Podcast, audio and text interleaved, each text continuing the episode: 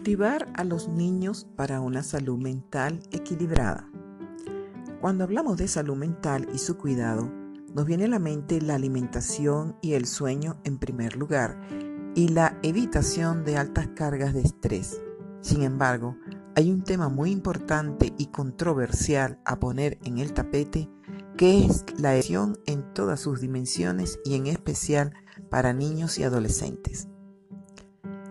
La salud mental se desestabiliza cuando una persona no es consciente de sus habilidades, actitudes y capacidades para afrontar los retos o demandas del diario vivir en sociedad, mostrando una conducta desadaptativa donde no se han llevado buenos hábitos y un adecuado cultivo a través de los cinco sentidos en forma positiva a los efectos de que los procesos psicológicos básicos como la sensación, la percepción, la memoria, la atención y la concentración, y los procesos superiores como el lenguaje, la inteligencia y el aprendizaje, se activen equilibradamente para un sano desarrollo.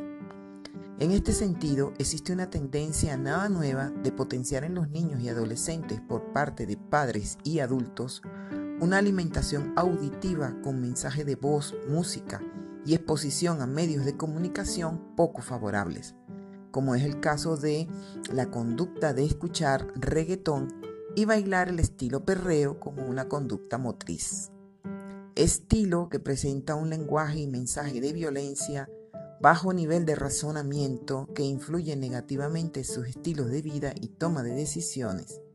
No obstante, los padres por lo general planifican fiestas infantiles con este estilo latino combinado con rap y hip hop donde se promueve a través de un lenguaje inapropiado una conducta sexual y social poco acorde a sus necesidades según la etapa del ciclo vital que les está tocando vivir. Nueciones van a ser las consecuencias de los pensamientos y emociones. Por tanto, el lenguaje tiene una trascendencia en las construcciones de nuestra percepción de la vida y sociedad. Aunado a un lenguaje de violencia y seducción distorsionará los pensamientos, incidiendo por tanto en las actitudes y emociones de niños y adolescentes, así como en adultos, expresándose en conductas inadaptadas afectando la salud mental. Este mensaje, algo largo pero controversial para algunos adultos y padres que les afectará al escucharlo, por estar ejecutando lo que se describe, es para reflexionar acerca de la conveniencia de seguir exponiendo a los niños en especial a este estilo musical, aniquilando la fantasía y la alegría infantil para inducirlos a vivir etapas que no les corresponde a su edad, planificándoles fiestas infantiles con estímulos para adultos y arriesgándoles la salud mental como emocional a futuro.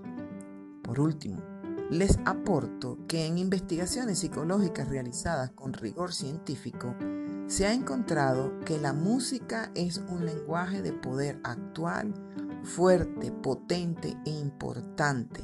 Y el reggaetón no es un pasatiempo inofensivo, inocente e ingenuo, aunque no se puede generalizar al respecto. Su esfera de influencia puede exaltar la sexualidad de los adolescentes y disminuir sus barreras morales o hacerles desaparecer. Esta puede ser su norma. El adolescente orientado por este tipo de discurso musical puede crear su propia ética y moral de modo subjetivo a su acomodo y gusto.